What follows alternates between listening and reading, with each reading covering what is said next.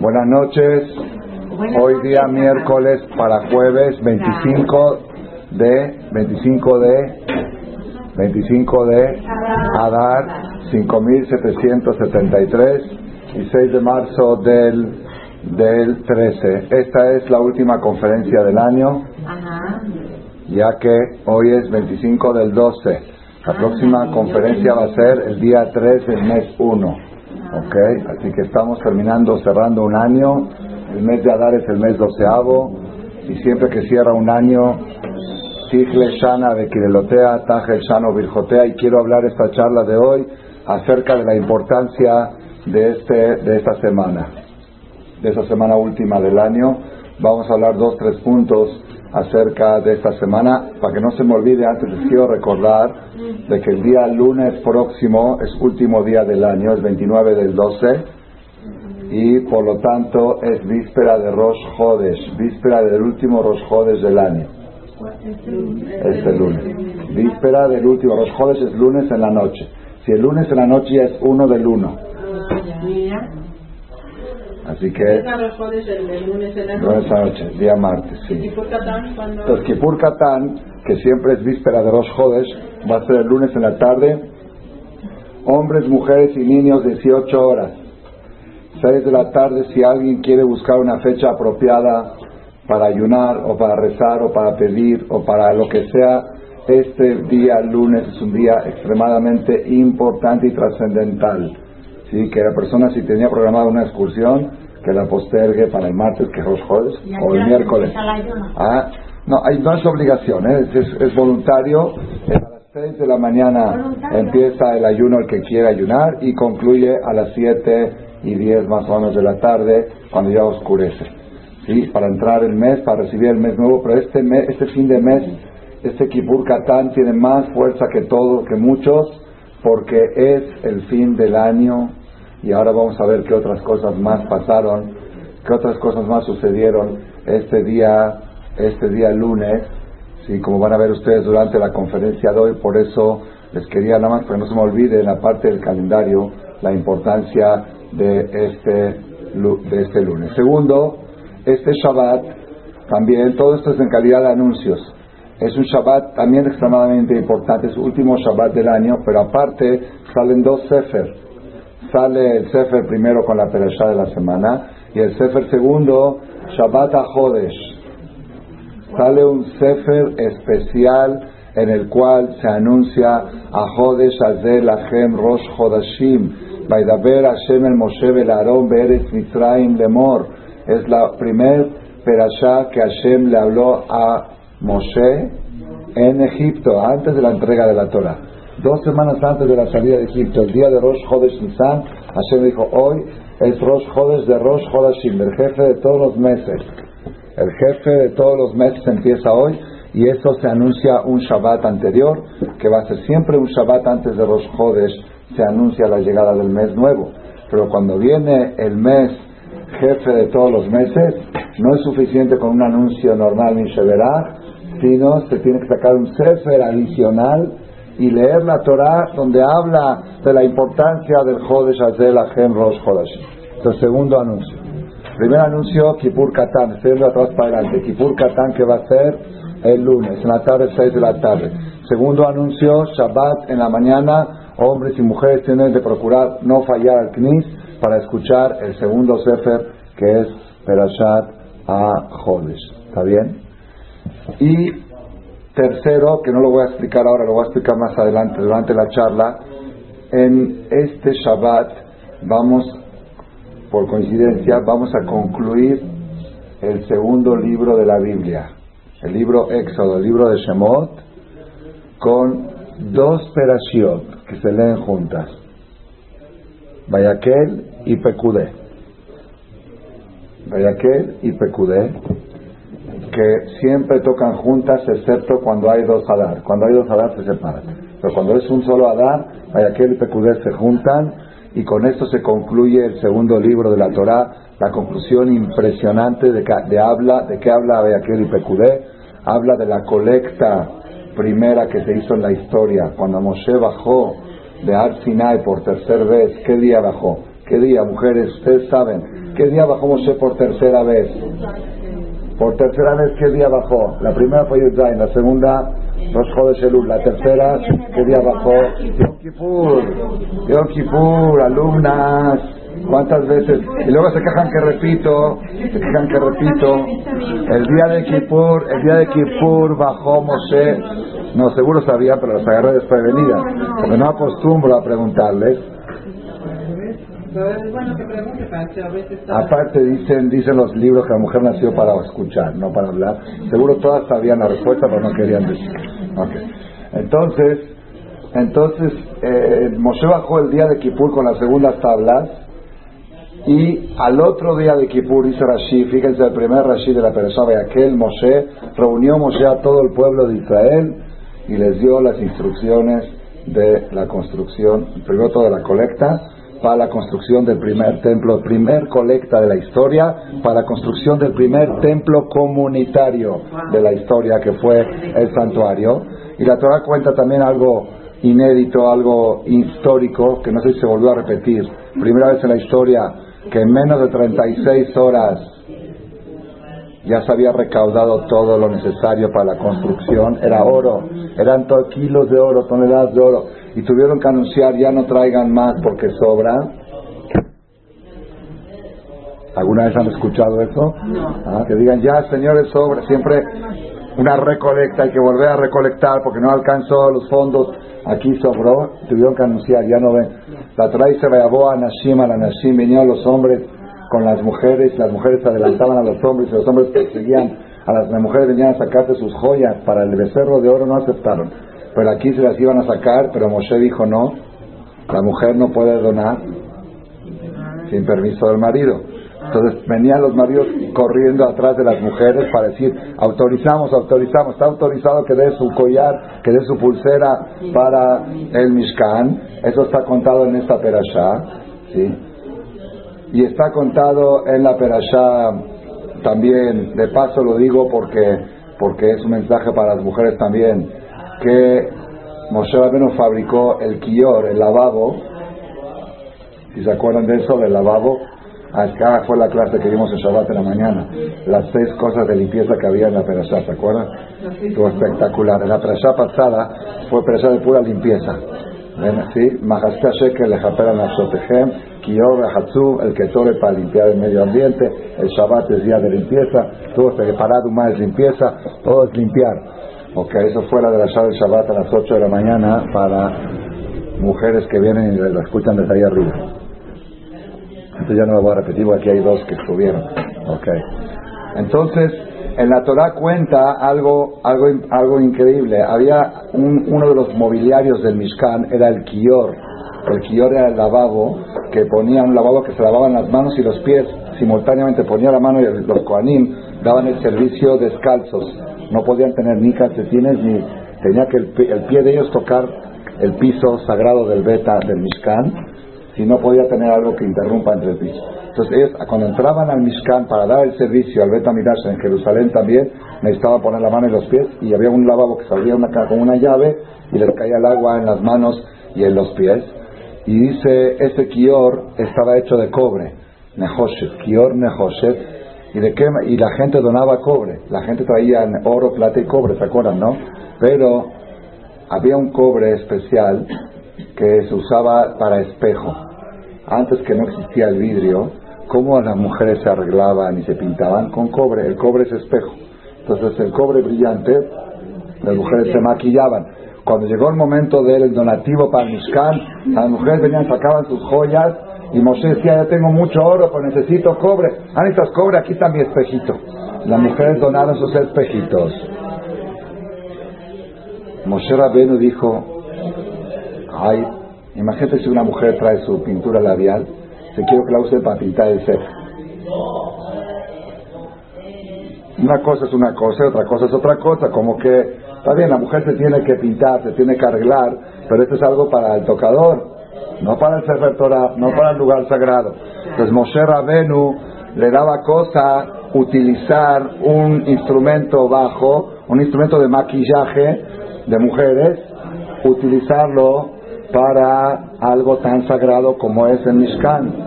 Le dijo a Kadosh Baruj acéptalo, lo fundes, fundes el cobre y de él vas a fabricar el lavabo. El lavabo era de cobre. Porque le dijo, es querido para mí este, este, este material de las mujeres. ¿Por qué? Porque las mujeres en Egipto lograron a través de esos espejitos que el pueblo continúe. Ya se la saben, ¿no? La de los espejitos ya se la saben, ¿verdad? Todos se la saben, ¿no? Para no repetir.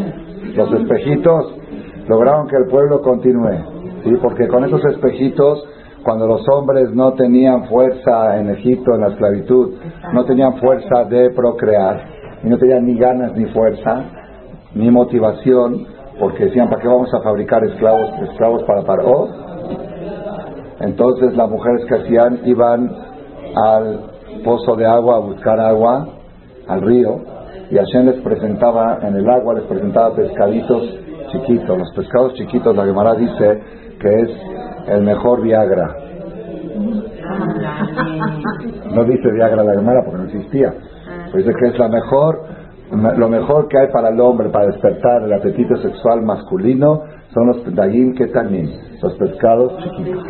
Hashem le presentaba esos pescaditos en el agua a las mujeres y las mujeres que hacían con ese agua lo calentaban, no sé si charales o pues sardinas, pescaditos chiquitos.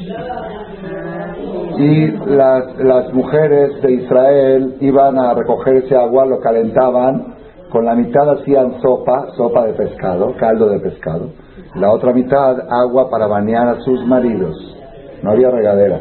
Iban al campo, del campo de, de, trabajos forzados, en el campo, porque los maridos no tenían ni tiempo de venir a casa para completar la cuota de ladrillos que le exigía el faraón. Y entonces, ¿qué hacía la mujer? Le decía, te traje una sopa caliente, pero antes te voy a bañar. Ella lo bañaba a él, le ponía jabón, agua caliente, como se acostumbraba antes. Ya que estaba bañadito el marido, decía, ahorita échate una sopa, un caldo de, de pescadito caliente, y después del caldo de pescadito ya bañado y fresquito el marido, ahí mismo en el campo, ¿eh?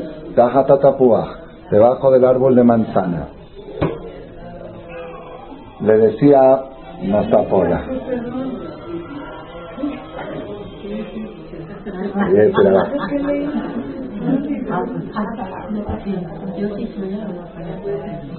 Entonces, la mujer después de darle de tomar sopa de pescado al marido y haberlo bañado, le decía, le sacaba el espejito, decía, mira qué guapa que estoy yo. Y él decía, no, no estás guapa, yo estoy más guapo que tú. A ver, peínate, lo peinaba, lo arreglaba, se empezaban a coquetear entre los dos y llegaban a la intimidad. Y de esa intimidad en el campo, debajo del manzano, la mujer quedaba embarazada. Y traía seis pillizos. Y Paró no entendía de dónde nacen estos niños y los hombres están ahí trabajando hasta las 2 de la mañana, trabajos forzados. No sabía la estrategia de estas mujeres Tzadkaniot de Israel.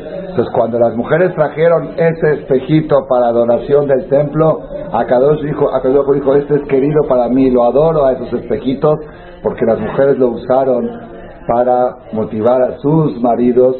Cuando la mujer usa su belleza, su maquillaje y su, coqueteo para su marido, Dios la pone en lo más sagrado, en lo más santo. La mujer antes de salir a la calle se debe de despintar, desarreglar, para que no la vaya a acariciar y a manosear con la vista algún igir del mercado que le diga, pase de güera, ¿sí? No, que no, no sea atractiva, pero cuando está por llegar el marido, se tiene que arreglar. Hoy en día, lamentablemente, cuando la mujer, cuando el marido llega a la casa y la mujer está pintada, la mujer está pintada, cuando la mujer está pintada, dice, ¿qué pensaba salir a algún lado? No, me pinté para ti, me arreglé para ti. Esa, la mujer que se arregla y se pinta para su marido, sus instrumentos de maquillaje van a estar en el tercer Betamigdash de Jerusalén, Sheibanev y Merabe, amén. Ahí la mujer va a llegar a allá o le va a decir, aquí está mi espejito que yo usaba para motivar a mi marido, mi pintura de labial, mis estos, esto yo lo usaba solamente para motivar a mi esposo, esto va al lugar más sagrado. Y bueno, pero algunas mujeres se quejan, oye, y si es tan sagrado, ¿por qué no lo pusieron en el Kodesh HaKodashim? ¿Por qué no lo pusieron en la menorá, el lavabo? El lavabo estaba afuera, afuera, afuera, afuera, en la entrada en el patio. Oye, eso le dan a las mujeres, siempre a las mujeres las tienen afuera. ¿Ah? Así, así se quejan algunas, porque la mujer siempre busca causas para complejarse, ¿sí? sentirse. Entonces, hay muchas mujeres que así son. La mujer nació acomplejada porque fue segunda, el, el hombre fue primero, y la Nahash la convenció acomplejándola más. Le dijo, ¿por qué no puedes comer este fruto? Cuando lo comas vas a ser inteligente vas a poder estar encima de tu marido. Siempre el tema del complejo. Entonces el Jajam Shabot le dijo a las niñas en la escuela y Shiva que a mis hijas que estudian ahí me lo contaron y me fascinó y merece repetirlo y ser grabado. ¿sí? Dice, ustedes saben una cosa, todos los instrumentos del Mishkan eran importantes, el, el, arca, los querubines, la menorá, la mesa, el Mizbeach que el altar del incienso, el altar de los sacrificios, todo como se describe en esta perashá con lujo de detalles. Pero quiero que sepan algo, algo. Había un mobiliario en el Mishkan, en el Bet que sin ese nadie puede entrar. Nadie puede entrar, que entra mitad pena de muerte. No puede ni un ser, ni un ser humano, ni un Cohen Gadol entrar al santuario si no se lava las manos y los pies. Si no, entonces la mujer le dice, mi vida, tú dices que nosotras no valemos, ¿sabes? Trata de entrar sin, sin mi lavabo. Sin mi lavabo no entras. Entonces, eso me gustó mucho y merece el mensaje. Es verdad que, hay, que a veces parecen que hay mobiliarios que son insignificantes, o, pero en el caso de las mujeres, a veces parece que el sector femenino es menos importante que el masculino. Puede, puede ser, pero a Kadosh Baruj le dice al hombre cuando quiera entrar, la va, si no está tu mujer en la entrada que te lava las manos y los pies, no entras. ¿Ok? Es un musar muy grande que se aprende de esta perashá que dice Vayaz etakior nehoshet y hizo el lavabo de cobre de marot con los espejos de las mujeres asher sabeu petajo el moed que desfilaron por el petajo el moed 600 mil esposas trajeron 600 mil espejitos para que fundan y hagan de eso el lavabo 600 mil, sí, 600 mil espejitos fundidos formaron un lavabo de cobre Yadayim Beraglaim, claro. Le Kadesh Yadayim, Estrangeriejot, Registrar Yadayim Beraglaim, Kadesh Unjar. Muy bien. Entonces, Rabotai, esta perashá, como les estaba mencionando, la perashá que vamos a leer el próximo Shabbat, el primer Sefer, el segundo de Sajodesh, el primer Sefer es el cierre del Éxodo. ¿Y cómo cierra el Éxodo? Con finalmente la inauguración del primer templo comunitario de la historia.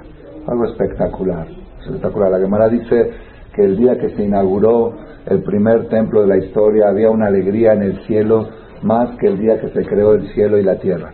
Abenu Behaye en la Perashá Bekudé, si lo pueden ver, repite varias veces que todo lo que hubo en la creación del cielo y la tierra existía en el Mishkan. Así como había siete cielos, había siete capas en el Mishkan. Todo lo relaciona todo, con, todo, todo está totalmente relacionado el Mishkan con la creación del mundo. Y eso fue, eso se va a leer el próximo Shabbat. Y lo más importante de todo, que al final, Baihaz, cuando, cuando bajó la Ukvod Hashem Maleta Mishkan, el honor de Hashem llenó al Mishkan, había tanta luz que Moshe Rabenu ya no podía entrar. Hol Moshe lavó Elo el Moed, así termina el segundo tomo de la Torah. No podía Moshe entrar al Oel Moed, Kishahan Alav que boda Hashem, porque estaba ahí el cabot de Hashem y le daba miedo de entrar.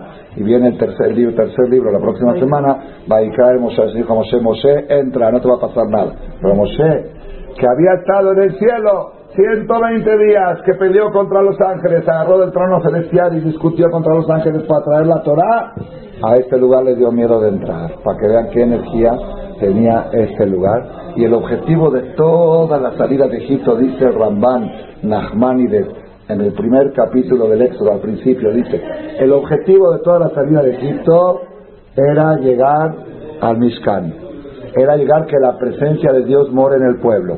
¿Cómo se logró? Primer paso, entrega de la Torá, ahí moró Hashem en Ar Sinai, y luego el Mishkan santuario es para continuar lo de Ar Sinai de manera más permanente. Esa es la, la, terminación del segundo libro de la Torah, y siempre que se termina un libro, se dice Hazak, Hazak, Benitjas de fuerte, fuerte y más fuerte. Fuerte, fuerte y más fuerte. Todo el cal se pone de pie. es costumbre ashkenazí, pero nosotros aquí ya la adoptamos también. Todo el canal se pone de pie y en el último paso y gritan Hazak, Hazak, Benit, Hazek. Fuerte, fuerte y más fuerte. Terminamos el segundo libro de la Torah, es otra causa para festejo. ¿Es que necesitamos para empezar el Ah, claro, claro, porque es Lebanón, el Mishkan es el labna, es el que, el, que limpia, el que blanquea, el blanqueador. Muy bien, muy bien. Ah, no, yo pensé para limpiar nuestra alma. Ah, muy bien, la moral Miriam está relacionando Tenajón. Las mujeres, las que no van a ir a Manzanillo a pasar pesas, las que no van a vender su casa, necesitan fuerza, hazak, hazak, para hacer la limpieza de Pesach. Muy bien, muy buena la relación. Yo pensé que decía la limpieza del alma, que todo el Mishkan, todo el Mishkan, el objetivo del Mishkan es Takeves Sejata Seba Boker, Betakeves Ashenita Seben Arbaim, un cordero en la mañana y un cordero en la tarde. El Aman y Kebasim, ¿por qué se llama Shemejabesim Abonoteem Shel Israel? Porque limpian, es tintorería. ¿Por qué se llamó, el Mishkan Lebanon? Shemalvin Abonotehem Shel Israel. Blanquear. Uno entraba al Mishkan sucio y salía libera, dry clean, tintorería seco. Entraba uno ahí sucio del alma y salía limpio en el Mishkan. Muy bien. Y con esto vamos a pasar ahora a, a la, tercera parte. ¿sí? Es que vamos a ver cómo al final se va, se va a relacionar todo. Rabotai, estamos en la última semana del año última semana del mes 12. ¿Ok? Y tenemos que estar muy bien, y es la del Mishkan, por eso quería también relacionarla. La del Mishkan fue hoy, hoy fue, ayer fue el día que se terminó la obra, Aijale Tamelajá, ¿sí? Y estos siete días que hicieron, los siete días previos a la inauguración. ¿Cuándo fue la inauguración del primer templo de la historia? Beyom Jodesh Arishon Behat La Jodesh, el día primero del uno del uno del mes del año 2449 de la creación al otro año de, matan, de, de salida de Egipto. El primero, el 15 de Nisan salimos de Egipto. El otro año, el primero de Nisan, uno del uno, se inauguró definitivamente el Mishkan. Y siete días antes, Moshe Rabbeinu tenía que entrenar a los Kohanim y a los Levim cómo se arma y cómo se desarma el Mishkan porque era portable. Y a, Aarón, ¿cómo se hacen los servicios? Siete días se armaba, lo armaba en la mañana y lo desarmaba en la noche. Para, esto se pone así, se coloca así, se ensambla así, con todos los que, ¿cómo?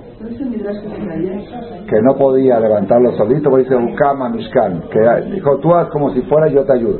Pero siete días Moshe lo armaba en la mañana, lo desarmaba en la noche, y durante el día Moshe fungió como Cohen Gadol. Siete días Moshe fue el sumo sacerdote. Hasta que llegó el día primero de Nisan, le dijo a Hashem, hasta un lado, ahora le toca a tu hermano. Tu hermano ya aprendió el servicio y él va a dar el servicio el primero de Nisan. Y, entre paréntesis, una cosa trágica que pasó ese día. Fallaron en algo los hijos de Aarón, los cuatro hijos de Aarón. Eran cinco Koanim en total. Aarón y cuatro hijos, no había más Koanim que eso. Y dos de ellos cometieron un error en el servicio y se metieron a un lugar donde no, no debían de meterse sin la preparación necesaria y cayeron fulminados. Fue el día muy alegre que para Aarón Cohen se convirtió en día de luto y ahí se mezcló la alegría y el luto. Esa la pueden escuchar en una conferencia que se llama Alegría Empañada. Así se llama la conferencia, Alegría Empañada, y ahí mencionamos un Midrash Tanjumá que dice que siempre que hay una alegría hay un peligro que se empañe. Y por eso la persona cuando tiene una fiesta siempre tiene que protegerse, más que lo normal. ¿Cómo protegerse? Mucha acá. Siempre que hace uno una boda, algo tiene que tener un sobre de acá. Yo durante la boda de mi hijo 10 mil pesos me puse, era 200 y iba a la boda y buscaba a quien darle. Durante todos los Shoah Berajot me sobró un poquito más para los días de después. Es mi protección, aparte de hablar Cupata ahí, le dije 18 shekels diarios, póliza diaria de protección durante los Shoah Berajot. Y tiene que hacer, y cada uno que venía y decía es mi protección, es gastos de la boda. La gente normal dice estoy muy gastado, ahora no puedo dar. No, sí es parte de los gastos. la propina del mesero sí la diste, ¿verdad? Porque si hay que darla. Es, parte, eh, la, la, bebida, el alcohol lo pagaste, ¿verdad o no? Pues hay que poner bebida en, el banquete, ¿verdad o no? Eh, los, los, vestidos de los chambelanes los pagaste, ¿verdad o no? Pues ni modo, sí estoy muy gastado, pero es parte de una boda, no, no viene. Bueno, que sepas que esos gastitos que estoy diciendo ahora son parte de los gastos. Yo no, no los saco ni del máster, no del diezmo. No, el diezmo esto no es dinero mío. El diezmo es de Dios. Eso de, de tu gasto, de donde tienes para gastar para las bodas, de ahí pones un porcentaje para protección. Porque la persona, y aparte hay que tener pobres en la mesa, de, ser posible, invitar al banquete a gente que no, está en tu, que no está en tu lista de invitados, que no pueden regalar bien, de los que no pueden regalar de eso sí un shamash de un knis, gente como olvidada, un extranjero, un, alguien que no es muy común, que lo inviten, tú invítalo y es tu amuleto, es tu amuleto, deja más que el shebe, olvídate de los shebe. Tu shebe es ese pobre que está sentado en tu mesa, ese es tu shebe. Shebe, shebe es una cosa que usan los halevis para protegerse contra la inara. Ya te pusiste el shebe, ya te llevaste tu shebe, no sirve para nada, para nada. Nada más para una cosa sirve. Para una cosa sirve el ¿Para qué? ¿Ah? Para que la persona esté atento que necesita protegerse. Para eso sirve. Para hacerle conciencia, si sirve Ulay, puede ser que la función del Shebe sea esa. El, el, que cree en el Shebe es Abodazara. Esa piedrita no tiene nada. No tiene nada, no sirve de nada esa piedrita. Pero cuando tú te la pones, a veces, ¿por qué te la estás poniendo? No, lo que pasa es que tengo una fiesta y me y puede pegar el aina. El aina no es nada más de aquí abajo, de ahí arriba también. Hay ainará de los ángeles. Los ángeles acusadores dicen, ¿por qué le estás dando a este tanto? Mira cuánto está gastando, mira cómo está despilfarrando, mira cómo está festejando. Este merece tanto, o hay que taparle los ojos a, a Esad, a Esad y a Esad se tapa los ojos moviéndole las monedas. El ruidito de las monedas le, le oje el estaciona, dice, muévele las monedas a Esad y con eso le tapa los, las... Entonces, entonces, eso es un tema que lo dije entre paréntesis porque hablé de la fecha del primero de Nisan, que fue el de los días más alegres de la historia. Se empañó la alegría con la muerte de los dos hijos de Aarón. La recordamos en Kippur, antes del Sefer Torah, en esa canción que todos lloran. Sí, ok. y volvemos al tema que estamos ahora en la última semana del año. Y no puedo dejar de mencionar la importancia, quiero hablar de la importancia de esta última semana. Ya hablé de Yekipur Katán, ya dijimos, empezamos con eso la conferencia el lunes. Hablamos de Shabbat Jodesh, Jodesh el de la Rosh Hodeshim, que se va al segundo Sefer. Hablamos del primer Sefer que es el Mishkan, la inauguración del Mishkan, que fue uno de los sucesos más grandes de la historia, se cuentan en esta perashá. Y ahora vamos a hablar de la última semana. ¿sí? La última semana del mes tiene dos cosas, en, dos puntos. Un punto que es los siete días de entrenamiento de Moshe Rabenu con con eh, Aarón y los Levín que armaba y desarmaba el Mishkan. Tiene otro punto. Según la Alajá, Rabbi Yoshua dice que el mundo fue creado en Nisan. Nisan quiere decir Adam Arishon. Adam Arishon fue creado el primero de Nisan. Ah, ¿por qué en Rosh decimos Ayom Harat Olam? Pregunta Tosafot. Dice Harat es el Ayom. La gestación del mundo fue en Rosh y el parto fue en el Yalabe Mahashabah se fue gestando la idea de crear el mundo en Rosh Hashanah, el primero de Tishrei, pero el día que se creó Adam Arishon fue el primero de Nisan. Es un punto que poca gente lo sabe. Hay discusión en el Talmud y la Alajá queda como Rabbi Yoshua que el mundo fue creado en Nisan. Entonces, como Rabbi Yoshua. Alajá sí se. Alajá que Rabbi Yoshua que el mundo fue creado en Nisan. Y entonces, si Adam Arishon fue creado en Nisan, los cinco días antes de Adam Arishon son cinco días primeros de la creación, es hoy. Mañana es el primer día. Mañana es, esta noche es el día Yehior, que se haga la luz. Y el día otro es el día que Hashem dijo que se separen las aguas. Y el día otro es el día que Hashem dijo la vegetación. Y el domingo es el día de, de los, los astros. El lunes es el día de los peces. Y el martes es el día de Adam Arishon, que se creó el hombre. Entonces ya estamos entrando esta noche en primer día de la creación del mundo. El día que Hashem dijo que se haga la luz, que se creó el Oraganus, ¿se acuerdan que habíamos dado conferencia que toda la energía de la existencia viene de esa luz que se creó el primer día, que no es la luz del sol, es otra luz. Entonces esa luz fue creada, hoy es aniversario esta noche, mañana es aniversario de la creación del primer día, 25 de. ¿Sí? Según los que dicen que el mundo fue creado en Tishri, es el 25 de Lul. Y según los que dicen que el mundo fue creado en Nisan, es el 25 de Adar. Y esta fecha coincidió con la conferencia de mujeres que damos semanalmente en Marcela, la última conferencia de este año, la que se graba, en Shabbat, Shabbat vamos a dar. ¿Cómo nos cuidamos de la.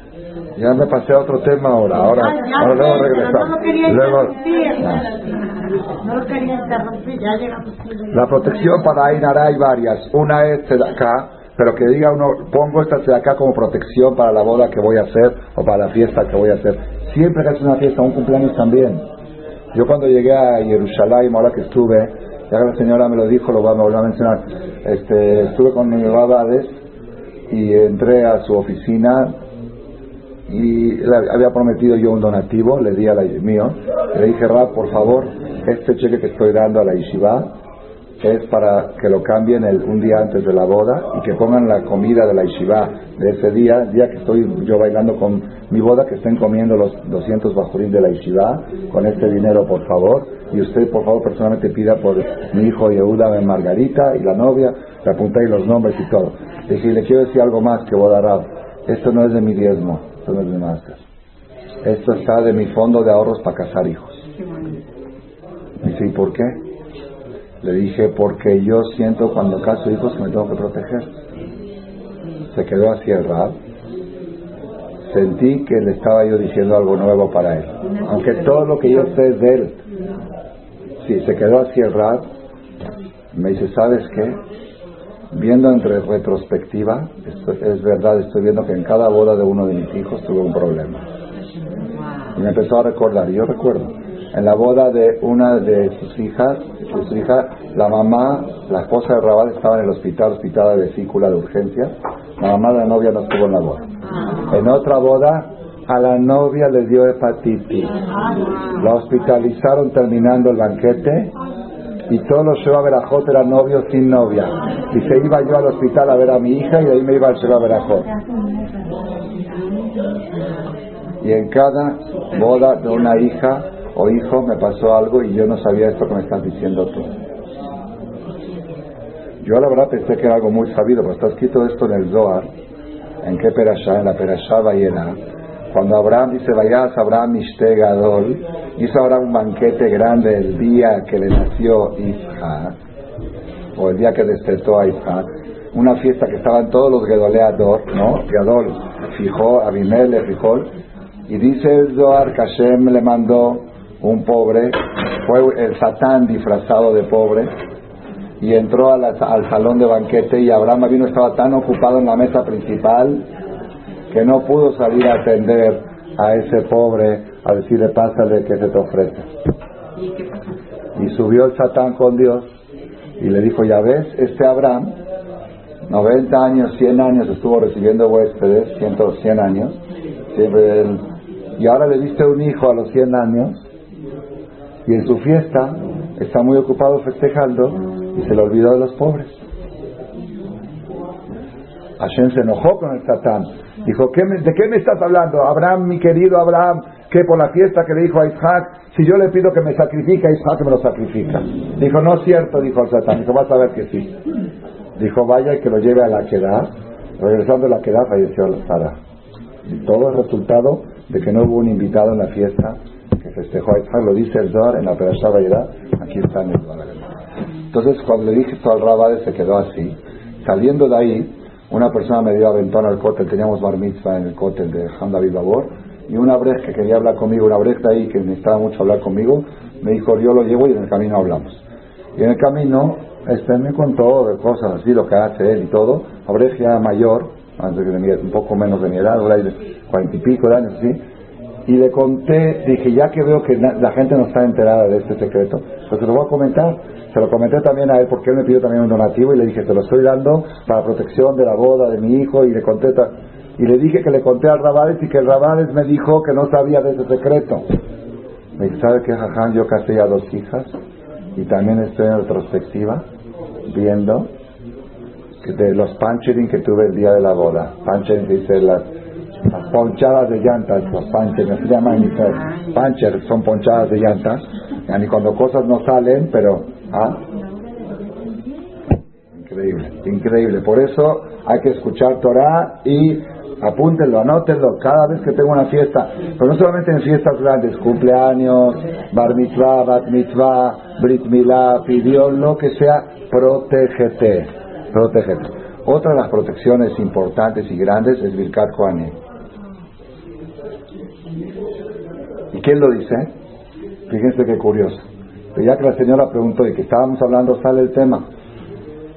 El día que se inauguró el Mishkan, está mencionado en la Torah varias veces, en varias, en seis partes de la Torah está la fecha del primero de Nisan. Una de ellas es en la Perashá está, otra Bahiba Yom Shemini Kara Moshe, Shemini la Miluim, otra está en la Perashá Nazó, en, el libro Números, ahí cuenta el día que se inauguró cómo los, los, los, los presidentes de las tribus trajeron cada día una fiesta de inauguración, ¿se acuerdan? Que por eso decimos Yishen todo el mes de Nisan. Okay. Pero antes de empezar eso, dice, Vairabel Hashem, Moshe Lemor Dabel, Aaron Alcote, Barejú, Bene Israel, que Bareja Hashem, Beishmereja, Vaí Beyom Kalot Moshe Leakim Etamishkan. Así está ahí. Dice el Midrash Tanjumá, Midrash Tanjumá y en Perashat Naso, ¿qué tiene que ver? Dijo a Kadosh Barujú, la primera fiesta que hice fue la entrega de la Torah, no duró 40 días. ¿Por qué? Porque la entrega de la Torah fue muy ruidosa. Todo el mundo se enteró, se, enteraron a los 40 días se rompieron las tablas. ¡Ay, nará! Dice la. ¡Ay, nará! ¡Ay, nará! La Gemara dice, las Lujot, Rishonot, se quebraron porque todo el mundo habló de ellas. Decía, mira, mira esto, mira, mira, mira, ¡pum! quiebra. Dice, ahora que va a venir un evento magno, como la inauguración del primer templo de la historia, millones de Yudim ahí alrededor, uno de los eventos más magnos de la historia, primero que todo les voy a dar un amuleto. ¿Cuál es? Yevarejeja Hashem Beishmereja. Beishmereja de Ainara. Siempre que se dice Beishmereja, que te cuide, hay que pensar de Ainara. Allah Istor. ¿Qué es Allah Istor? Dios cuide de qué? De Ainara. El mal de ojo. El mal de ojo. ¿Y cuándo más protección necesitas? Cuando estás celebrando, cuando estás festejando algo. Entonces ya, ya le dije, ya le dije el amuleto y la otra forma y la otra fórmula para protegerse de mal de ojo es cuidar los ojos. Si una semana antes de casar un hijo, una hija o algo, o un mes antes, suspender telenovelas, novelas, novelas, novelas, para no verlas, suspender, y si ve uno algo obsceno, ocultar tus ojos, evitar, porque el cuidado de ojos te protege contra el mal de ojo. Y el descuidado de los ojos te hace expuesto al mal de ojo. Entonces, cuidar los ojos es otra. Entonces, tres cosas le dije. acá, Koanim y cuidado de los ojos. ¿Está bien? Birkat Koanim, escuchar, venía a Knis, la mujer que va a casar a un hijo, que vaya al Knis un mes antes a escuchar Koanim todos los días. Vishmereja. Y pensar, Vishmereja me ainará. Yo el día, perdón, el día de la boda, la semana de la boda de mis hijos trataba de escuchar el Koanim en los dos minyanim. Doble que no hay, no hay límite a la protección. ¿Qué decía? Cuando, cuando se casó un hijo, decir que usted invitó con su dinero a un pobre, que se ficara en un lobo. Ah, perdón. Bueno, es que no lo dijo ahorita, dijo tres cosas y Ah, también ok. eso. Sí, por eso dije que se le acaba un pobre en la mesa. es que ok. dijo que también eso. La novia no se. No, eso no es por ahí nada, eso es por naturaleza.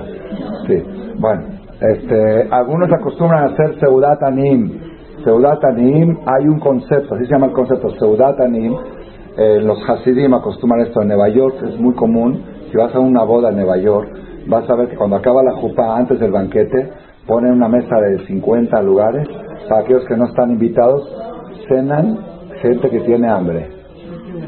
Y después empieza el banquete se llama Seudat Anim. Ya es oficial, la gente no le da pena y nada. Quizá les ponen un menú no tan eh, así rápido, algo más rápido, sopa y pollo. Sí, pero se siente gente que, como en la noche de pesas, todo el que tiene hambre, que venga y que coma, todo el que necesita, que venga y que... Entonces eso lo hacen en Nueva York, lo han visto alguien, yo no lo he visto, pero lo han visto mucha gente. En los Admurim, los Rebes, lo hacen pero de 300 personas la también, y las banquetes de 1000. ¿sí? Según, es proporcional todo. Yo estuve en un banquete de Admur, de Admur de Vizhnitz, del nieto de Admur de Vizhnitz, habían 3.000 personas cenando y 7.000 bailando. ¿Sí? En, bailaban en, eh, en este, ¿cómo se llama? En, ¿Cómo se llaman estas? Palanches se dice en Israel. Dadas, brincando, no había, no había lugar en la pista, brincaban. Tocaba la música como sí, sí, pero 7.000 personas bailando y 3.000 cenando. Y, había, y ahí ponen 300 o 400 pobres en Benalta. ¿sí? Hoy en día lo que hacen lo que hace mucha gente, hay un concepto que se llama Tanim, hay, hay fondos en Israel especial que uno habla por teléfono y dice, tal día tengo una fiesta, quiero donar Tanim de 10 pobres que coman ¿sí? en el día de la fiesta. Entonces una cantidad tiene una cuota y lo da uno y eso y hay otra cosa impresionante que me dijo mi hermano Jajami Jacob, que se quedó impresionado y si es algo que merece merece ser este, contado en esta ocasión. Mi hermano Jajam Jacob estuvo de viaje en Israel una vez cuando fui a Israel y vio en el periódico religioso, dice, se busca un huérfano o una huérfana que se quieran casar en tal fecha.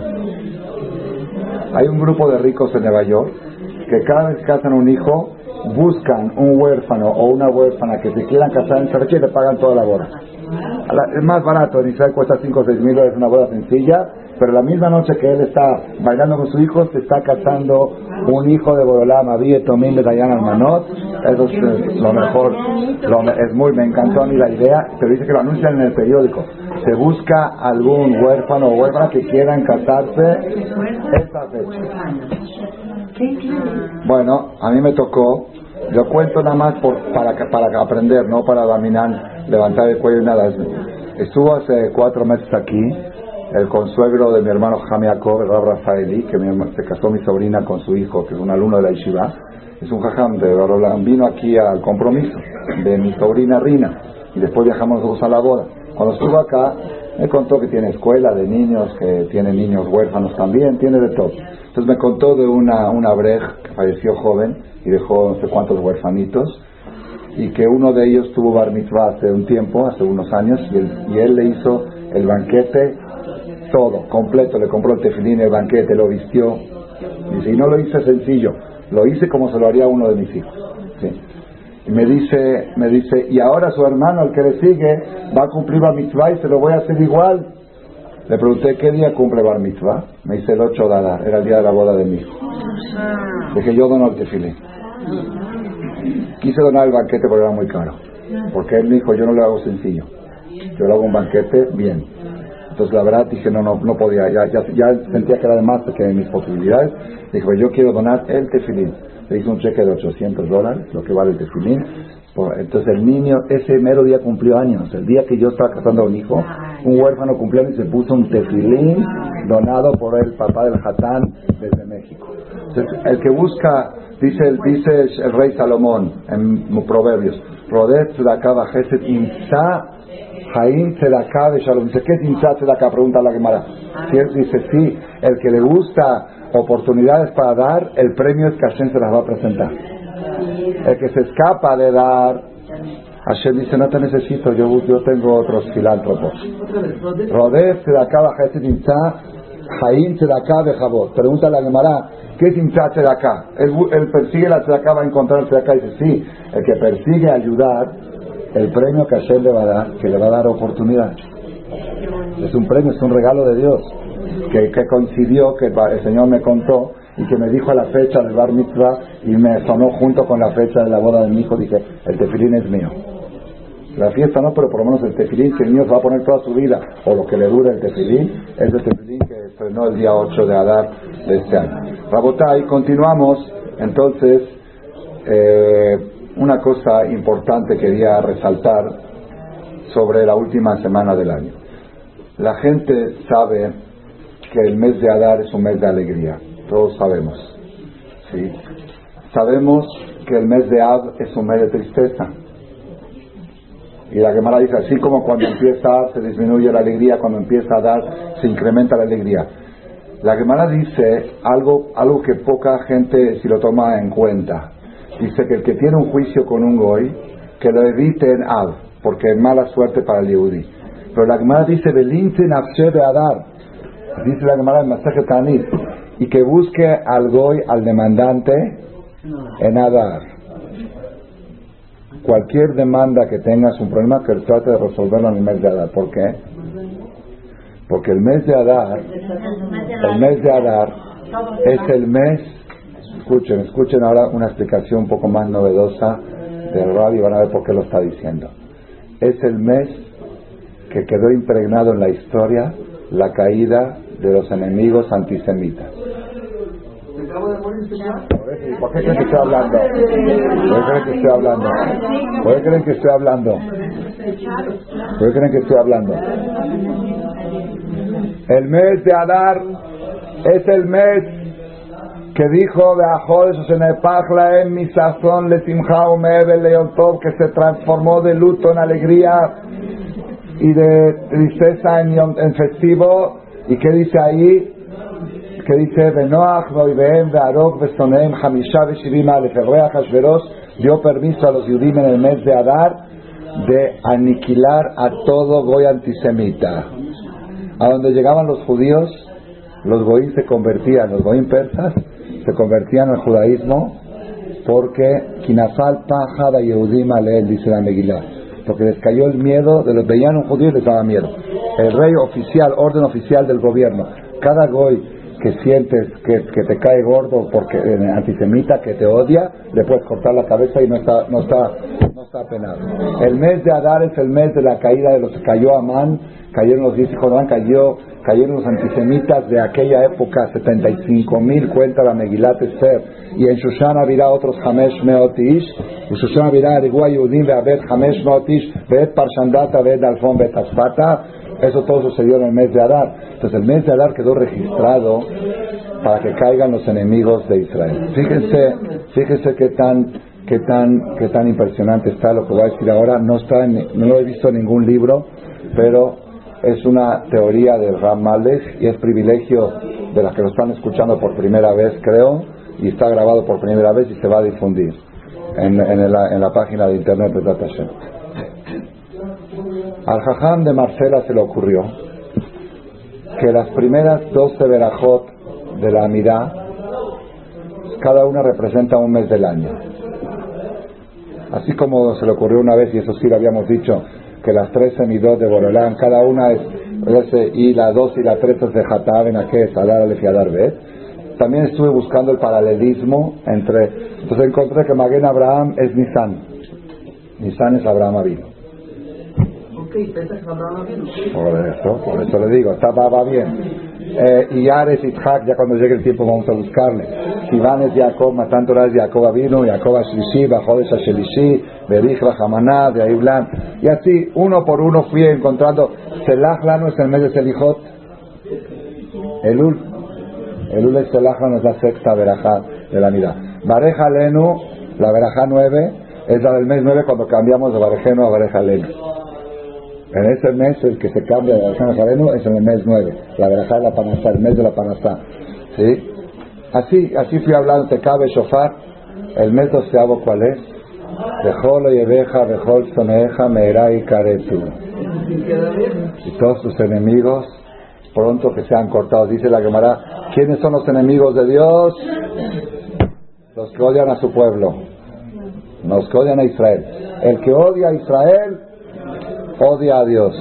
Y pedimos, Colo y Ebeja, Bejol, Coneja, todos tus enemigos, pronto que sean cortados, Sobero y Ebimu, Magnia Minim, y la treceava es a la tzadikim a la hasidim, es cuando hay a dar alef y a dar bet, aruraman, baruch morejai, arurim kol arishaim, berujim kol tzadikim, la minim y la malshinim, a la tzadikim a la hasidim, es el mes doceavo y el mes treceavo. Entonces, el mes doceavo es el mes de que los enemigos de Am Israel, que son enemigos de Hashem, caen pueden caer. Ese mes apropiado. ¿Se acuerdan que dijimos que en Purín se juzga? ¿Qué se juzga? Acuérdense que dijo, ah, la guerrera de Amán, ¿cuánto va a poder el antisemita en el próximo año? De Purim a Purim. La guerrera de Amán todavía está vigente. En Leashiv, se juzga cuánto va a poder hacer el enemigo contra Israel. Baruch Hashem este Purim, parte del juicio salió bien uno de los antisemitas más grandes de la historia de esta generación era el que acaba de morir ayer, Genio Bedú Kolo y Hashem, que así se acaben todos los enemigos de, todos los enemigos de Dios, lo abba que Zeta Hashem es Entonces, ¿y cuándo fue en el mes de Adar? No es casualidad, se ve que hicimos un gran Purim. Y sí, creo que mucha gente festejó este año Purim, porque tocó domingo, tocó fecha cómoda, los cris estaban a reventar en Shabbat Zahor, y el sábado en la noche y el domingo, Minyanim por todos lados. Probablemente Israel hizo un esfuerzo, una exposición, celebraron mejor Purim este año que otros años, y gracias a eso ya estamos viendo resultados. En el mes, la caída de los enemigos de Israel, ha caído uno de los antisemitas. Este antisemita en el, día 4 de junio del año 2011. Aquí tengo la, me la mandaron por mail la grabación, la tienen, ¿no? Me la mandaron hoy por mail. Desde las vísceras de mis entrañas maldigo a Israel. Maldito seas Israel. Maldito seas. Desde las vísceras de mis entrañas. Maldito seas. 4 de junio de 2011. 4 de junio de 2002. Espérense, espérense, espérense el jajam de Venezuela, Rab Brenner, que se llama, le mandó a decir al presidente, en la Biblia dice en el capítulo tal, Orereja Aru, Umbarejeja Baru. Los que te maldicen, malditos serán, y los que te bendicen, benditos serán. Mandó a pedir perdón, le dijo el rabino, no. Tú lo dijiste ante 200 millones de personas, lo escucharon en todo el mundo, dilo al perdón también ante, ante esa misma cantidad de gente. Pídelo en público, retráctate en público. No lo hizo. 4 de junio del año 2012, ese día fue el día que lloró. ¿Sabes? Salió hoy en un video. Lloró cuando el doctor sacó el diagnóstico que le encontraron un tumor en las vísceras de sus entrañas. Ahí, ahí, ahí estaba el tumor en las vísceras de sus entrañas. Orereja Arur. ¿Quién maldijo? No maldijo Chávez, maldijo las entrañas de Chávez. Ahí fue, ahí fue la maldición. La, enfermedad maldita ahí le pegó. Eso fue en junio. Un año exacto, la fecha lo allí de Goim, después de que había hecho esa maldición. Y podía morirse también en junio, pero como Adar es el mes de la caída de los enemigos de Israel, Hashem adelantó, adelantó la caída porque está muy pronto el, el, desastre de la guerra contra Irán está muy cercano. No sabemos bien cuándo, pero sí está muy caliente en las noticias de Israel. Es el tema que se habla en el Congreso de Estados Unidos, que es un error muy grande. Si Netanyahu decide atacar, que puede ser algo, algo que, cambie la historia del pueblo de Israel. Así le dijo un goy en el Congreso americano. Está muy pronto, pero el aliado más fuerte que tenía, incluso mandaron, mandó armas a Irán para ponerlas en, eh, en, Caracas, no llegaron. Mandó misiles para poner en Caracas, misiles de Caracas llegan a Nueva York. ¿Sí? Entonces en el mes de Adar cayó uno de los enemigos más grandes de nuestra generación de Israel. ¿Sí? Sería curioso saber si Hitler no murió en Adar. Nadie sabe exacto, porque no se supo exacto. Se suicidó, no se sabe bien qué pasó, pero me gustaría investigar un poco. ¿ah? No se sabe no sabe, no se, ¿Cómo? La guerra acabó en abril. Por eso, no, hay que checar, ¿no? Si cayó, pero puede ser que la, caída de Barar, eh, esos lugares, el desembarque de los aliados, puede ser que sí fue en el mes de Adar. Pero espérese, le voy a decir otra, le voy a decir otra que poca gente, que poca gente sabe y yo tampoco lo sabía hasta hoy en la mañana. Tengo un libro aquí de Barbe y todo que trae las cosas que pasaron en cada fecha. ¿Sí? ¿Sí? No, no esto en hebreo, fecha hebrea. Fecha hebrea, ¿sí? Ay, ay. Uno, otro de los enemigos más grandes, fíjese que la, en la época de Amán, un poco antes de Amán, unos 20, 30 años antes de Amán, ¿sí? Dice acá, el día 25 de Adar, ahí va, ahí va, ahí va, lo vi, acá está. Mm. Dice, 25 Adar, primero, en el año 1, Yom Arishon Libriata Olam, día primero de la creación del mundo según Rabbi Yoshua, la creación de la luz. Segundo suceso impresionante, en el año 3365. No se va a olvidar nunca porque 365 días del año. En el 3365 Bemot Nebuchadnezzar. Fallece Shayom Met Nebuchadnezzar Benikvar Bekafba. Fue enterrado el día 26 de Adar. Murió Nebuchadnezzar.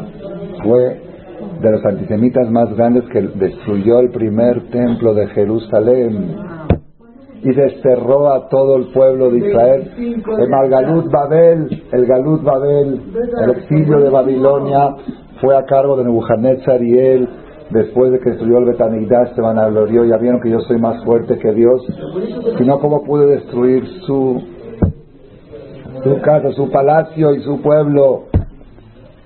Y aparte hizo mucho daño, aparte de las, de las sangradas y toda la gente que mató, y se humilló mucho a los reyes de Israel.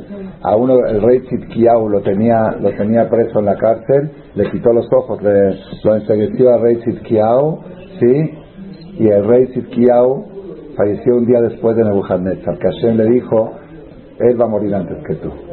El, tu, tu agresor va a morir antes que tú. Vas a, te vas a enterar de su entierro antes que te mueras, para poder ver la venganza. Entonces, ya estamos viendo. ¿Quién murió en el mes de Adar? Nebuchadnezzar, Arashá, que destruyó el primer templo. Dos, los diez hijos de Amán fueron colgados en Adar. Tres, 75 mil antisemitas que había en 127 estados de rey Hashverosh. Cuatro, 500 antisemitas que había en Shoshana Birá. Shoshana Birá, sí, eso no fue Nadar, eso fue Shoshana Ramá.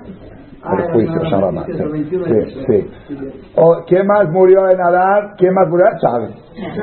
ya está, ya está. Aquí el año que viene va a aparecer. En este libro lo sacan cada año. Cada año lo sacan. Van a poner año 5773, la muerte de Chávez.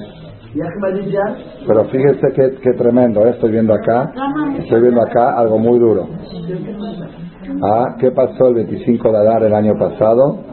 Un año exacto del atentado en Francia, en Toles, cuando un goy disparó a niños inocentes y mató, y mató Muhammad Marah, mató cuatro almas judías teorot, el rabio Natán Rafael Sendler, estoy diciendo que sea el Ilunish mató, que era Moré, un Moré israelí que fue a enseñar Torah en el Betasefer Otzara Torah, ¿sí? que daba conferencias y hacía los niños de ellos que estaban esperando al camión ahí en la puerta de la escuela, el hijo Ari Alexander y Gabriel Isahar y la niña Miriam Hanna, papá y tres hijos fueron en apellido Monsonego, ¿sí? Y fue este fue exactamente el día 25 de Adar. ¿Qué quiere decir? Que el Purim del año pasado no pasó tan bien. No pudimos frenar tanto el antisemitismo. Quedó, a eso es un acto antisemita. Y dijimos que en Purim se juzga. No se logró amortiguar tanto y a los, a los 10 días después de Purim se vio resultados del antisemitismo. Pero este Purim probablemente Hashem nos está mandando una señal que lo pasamos muy bien porque en pocos días después de Purim ya vimos la caída de un Nebuchadnezzar de nuestra... Él decía, Ahmadiyya decía, no, eso decía no, eso decía el otro. Eh, el de Saddam Hussein. Él decía, yo soy Nebuchadnezzar de esta generación. Así decía Saddam Hussein. Él sabía historia. Él decía que él, porque es de Irak, a ver. Irak se va a ver. Irán es, Irán es, Irán es donde fue lo de Purim, Persa. Y en Irán está Susana Virá. En el lugar, y, este Chávez, que es el presidente de, de, que es aliado de Irán, aliado directo, directo, directo, se fue el 25 de Adar, el 24 de Adar ayer, Kenyo Bedú Korebe Hashem, por eso tenemos que reforzar nuestra emuná, nuestra fe. ¿Por qué? No sé si ustedes se acuerdan que dijimos que para poder para poder recibir grandes milagros hay que merecerlos. Esto lo dije en la conferencia del miércoles pasado, al final, a ver si se acuerdan. ¿Qué necesidad había del, del, show de que Amán lleve a Mordejai por todas las calles y que diga, así se le hará al hombre que Dios lo quiere? Esto no es parte del milagro, no, no era necesario. La colgada de Amán era necesario, la fiesta de Esther era necesario, pero ese show de ir por todas las calles, que Amán lleve al Mordejai, ¿ustedes creen que a Mordejai le interesaba ese honor? Que agarren ahorita a Rab que digan te queremos llevar por las calles de Manhattan, decir que así le van a decir al que el presidente, ¿qué va a decir Rab Kanievski? En Torah, déjate de molestar. Y ¿Qué necesidad había? Dice el Ralbag. ¿Lo dije en la conferencia de la semana pasada o no? Aquí lo dije o lo dije en Shabbat. Aquí lo dije, ¿no? Es que quizá lo dije en Shabbat, que ya tantos se unían. Bueno, por si no lo dije el miércoles pasado, hace dos años seguro lo dije. Está grabado y todo. Pero lo repito ahora. Hay un comentario nuevo que descubrí sobre, sobre Megilat Esther. Un comentarista de la Biblia famoso, Rishon Ralbag se llama. El Ralbag es un comentarista de Nevi'im y Ketuvim, no de Humash. De Nevi'im, de profetas y escrituras. Yo no sabía que había Pirusha Ralbag sobre Megilat Esther, lo encontré en internet. Estaba buscando yo un pasuk y ahí dice Pirusha Ralbag al Megilat Esther. Y él pregunta esta pregunta. ¿Qué necesidad había del show de Mordejai con Amán por las calles de Susana, Vidá, que digan así se le hará al hombre que Dios lo quiere. Todos los datos de la Megilá fueron necesarios, todos. Todo lo que pasó, que mataron a Basti fue necesario, que reclutaron a las, vírgenes para el rey Ajasveros, todo lo que pasó, todo, todo fue necesario. Pero este suceso es nada más un acto de humillación. Sí lo conté que le pateó, que cuando sí, sí lo conté como le pateó a... Sí. sí. lo conté hasta el final de la conferencia la semana pasada. Ok, conté con amplitud, que todos dijeron que no sabían así la historia con detalle. Cuando llegó, que lo llevó al baño, que lo peluquero y todo eso. ¿Qué necesidad había de ese show? Dice Ralbag, algo impresionante, impresionante. Para todos aquellos que están esperando el Mashiach. Se los digo, porque cuando venga el Mashiach, se van a ver milagros espectaculares. Va a caer una bomba nuclear y se va a hacer polvo todo alrededor y la casa del Yudí queda intacta. Y todos los alrededor se mueren y el Yudí se salva. Cosas no normales. Cosas, y todo, sí, sí, sí, sí, van a haber cosas, milagros, pero más, más milagros. Dice que Yetiat Mitzrayim y Keriat Yansuf se van a quedar chicos frente a los milagros que va a haber. El Pasuk en Zeharia dice en la de Sukkot que el monte de los olivos se va a partir en dos. De un lado van a quedar los Reshaim, de otro lado los Tarikim, y en el medio va a ser el infierno. cosas impresionantes. Lo que está escrito que va a suceder cuando venga el Mashiach. Milagros impresionantes. Dice el Ralbag, escuchen esto lo que dice Ralbag, para que la persona merezca poder ver un milagro grandioso, necesita creer en él. Si no hay emuná, si no está la emuná fuerte, el que no cree, que dice, ¿cómo puede ser? ¿Cómo puede ser? No lo va a ver. No lo va a ver. Está, está contado en el profeta, ¿se acuerdan? En Naftará, que cuando un jajam dijo que va a llegar un día que va a ver, que va a, ver, va a costar el kilo el kilo de tortillas va a costar 50 centavos.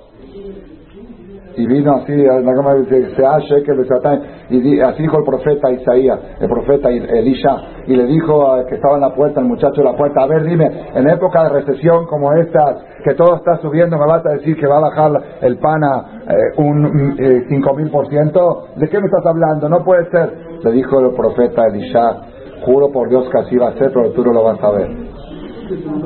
Y el día que sucedió, la gente del, entusiasmo bien, lo atropellaron y lo mataron. Ahí está, sin querer, ¿sí?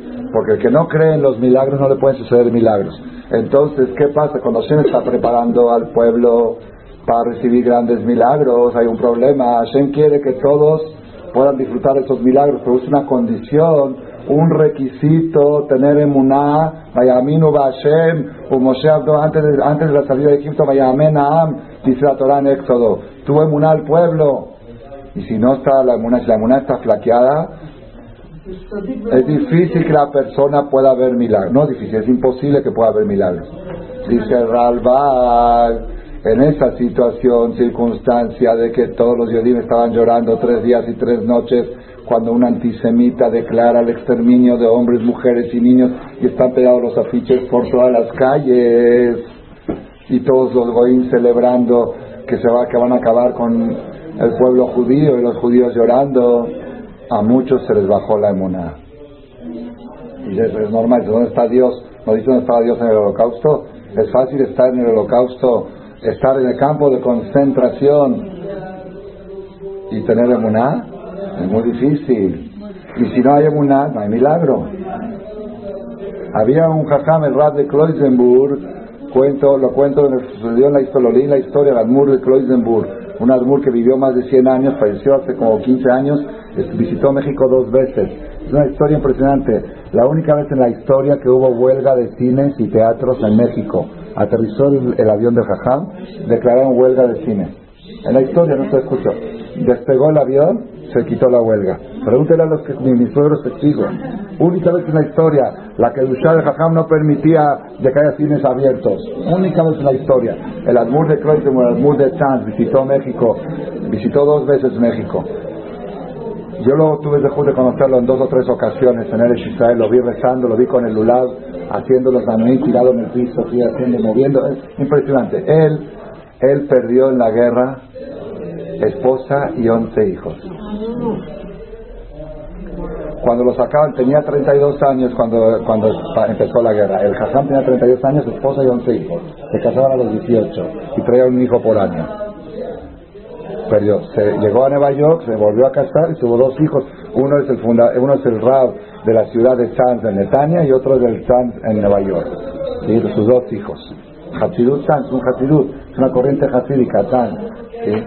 Él cuando lo sacaron de su casa, a toda la gente del pueblo para llevarlos a los campos de concentración, los estaban poniendo así en fila y había una mujer embarazada, y un día que el nazi le estaba pegando en la panza y se le cayó el bebé y le seguía pegando. Estaba el jajam ahí y al lado había un yehudí que no era religioso. Y le dice, Rabbi, Rabbi, ¿todavía tú sigues diciendo a Sherba Jarbano Mikola a mí? ¿Todavía tú crees que somos el pueblo elegido? ¿Cómo puedes creerte pueblo elegido viendo este panorama? ¿te vas a decir a Sherba Jarbán y Nicola a mí? Le contestó el Admur, ahora más que nunca, más que nunca. Dice, ¿por qué? Porque si yo no fuera el pueblo elegido, podría yo ser el nazi. A Sherba Jarbán y Nicola a mí, que yo nunca voy a llegar a ser eso. Dichoso Dios que nos escogiste de todos los pueblos y nos diste una Torah porque este nazi descendiente de Esab, del tío, de la misma mamá, Jacobi está bien de la misma mamá. Y yo podría haber sido como él si no tuviera Torah. Asher Bajarbano, mi cola, a mí, que soy de los golpeados y no de los que golpean. De la víctima y no del agresor. Por eso digo, momentos de crisis, es, la persona puede perder su emuná. Y si pierde su emuná, pierde el derecho a ver un milagro. No pierde el derecho a ver un milagro. Si se necesita un milagro, puede suceder el milagro, pero él no lo va a poder ver. Entonces, cuando Akadosh del está por traer al pueblo de Israel un gran milagro, dice el, el Ralbag, primero hace milagros pequeños para despertar la emuná en el pueblo, para que merezcan el milagro grande. El show de Mordejai con Amán no, no, no, no funcionó, no funcionó nada para el milagro fungió una cosa para que los judíos merezcan el milagro. ¿Por qué? Cuando vienen los judíos, lo que pasa, el desgraciado Amán, llevando a Mordejai arriba y decía, así se le va a hacer, los judíos le dijo, aquí está Dios, aquí está Dios, aquí está Dios, mañana lo cuelgan a Amán. Así dice Ralbach. Dice, y es el mismo motivo de las diez plagas antes de la salida de Egipto. No había necesidad de las diez plagas para sacar a los de Egipto, era muy fácil. Vámonos, que Dios venga y diga, vámonos. Puede Dios decirles vámonos y nos vamos, pero eso es un milagro. Y para un milagro se necesita que el pueblo tenga fe. Y el pueblo en Egipto tenían fe o no tenían, estaban flojos por la, por la tortura. Y le dijeron a Moshe, tú viniste a salvarnos, salió peor. Desde que vino el rabino a ayudarnos, se puso peor la cosa. Dice que los religiosos vienen a ayudarnos. Empeoraron las cosas el Moshe Rabenu. ¿Ah? Entonces bajó más la emuná. Que dijo Hashem, yo me voy a encargar un año de terapia de emuná al pueblo. Un año duraron las diez macos. Una semana de advertencia, una semana de macá y dos semanas de descanso. Una semana de advertencia, en total tres semanas cada macá. Duró total el proceso un año. En ese año que se estaba logrando que cada vez el pueblo de Israel decían, ya ves que grande es Dios, ellos toman sangre, nosotros tomamos agua. La misma cubeta, ellos sacan y se la de sangre Y yo hago, ya ves qué grande es Dios. Ya ves las ranas, los cocodrilos están en casa de Dios y en casa no. Ya ves los piojos, están llenos de piojos, nosotros no. Ya ves esto. Todo eso despertó la emuná, emuná. Llegaba Macar de Jorot la noche de la noche y que tenían que cinco días antes de, de Macar de Jorot tenían que agarrar un cordero y arrastrarlo por toda la ciudad, Mishehu. Y los egipcios le preguntaban, el cordero era el ídolo, ídolo de los egipcios. ¿Qué van a hacer con este cordero? Lo vamos a degollar. ¿Qué día? El día 14 de Nisan. Nisan es el mes del, de Leo, del cordero, del signo zodiacal de ellos. Y el, me- y el, centro del mes es el día que más fuerza tiene. Ese día vamos a degollar a tu ídolo. Imagínense ustedes que caminemos nosotros el 25 de diciembre con, una, con un muñeco de chucho, llevándolo por las calles y decir, ¿qué van a hacer? Es que lo vamos a quemar. Era algo muy atrevido, por eso tenía que tener mucha fe para hacer eso. Fe en Moshe y en Boreolam. Ese acto de fe, ese acto de agarrar, ese acto hizo que el pueblo merezca ver el milagro de la salida de Egipto. Por eso les digo, Rabotai, la persona que quiere ver grandes milagros, el mes de Nisan se aproxima, está escrito Benisan y Galu, o Benisan Atidim Leigael. El mes de Nisan fue el mes de la primera redención y el mes de Nisan va a ser la última redención. El pueblo de Israel será redimido en el mes que fue redimido la primera vez del- del- de los trabajos forzados de Egipto. Que sepamos que cuando seamos redimidos van a haber muchos milagros, pero para que podamos verlos necesitamos merecerlo. Y para merecer lo que necesitamos, emuná. Y para reforzar la emuná, se nos mandó el milagrito de la muerte de Chávez. Así lo veo yo. Si como estamos próximos a ver grandes milagros, tenemos que verlo a Dios, tenemos que verlo. ¿Cómo lo ve? 4 de junio 2011, maldito seas Israel desde las vísceras de mis entrañas. 4 de junio 2012, cáncer, un tumor. Eh, lloró, lloró Chávez, ahí está el video como lloró Chávez el día que le dieron la, la. ¿Y ya vieron la entrevista con su ex esposa? También me la mandaron hoy, me mandaron todo por correo. Está todo en YouTube. Su ex esposa, una artista güera, así porque estaba en el video, no sabía que. ¿Sí? Le dijo unas palabras de despedida cuando estaba con la enfermera. ¿Qué palabra? Su ex, es- ah, unas palabras de despedida. ¿Qué palabras? De todo lo malvado que era, lo desgraciado que era, de la gente que torturó y si ahora llegó tu turno. Despedida, ¿eh? Despedida. Vean, vale la pena verlo. Vale la pena verlo, ¿sí? Si le, si le dice a toda la gente que tú has hecho sufrir y toda la gente que se lo ha hecho, ahora te llegó tu turno. Entonces que te vayas en paz o no sé qué, no sé si le dijo que te vayas en paz si quieres. Es que lo oí no se oía muy bien, ahí está la grabación. ¿Sí? Entonces, 4 de junio 2011 maldice a Israel de las vísceras de sus entrañas. 4 de junio 2012 llora porque el doctor dice que en las vísceras de sus entrañas tiene el tumor maldito. Y 24 de Adar de 5.773 en el mes que ha caído Amán, los hijos de Amán, Nebuchadnezzar, todo esto en ese mismo mes cae uno de los antisemitas más grandes de esta generación. Hashem está preparando al pueblo de Israel para el gran milagro del mes de Nisan con la Geulah Shelema Bimera de Amén.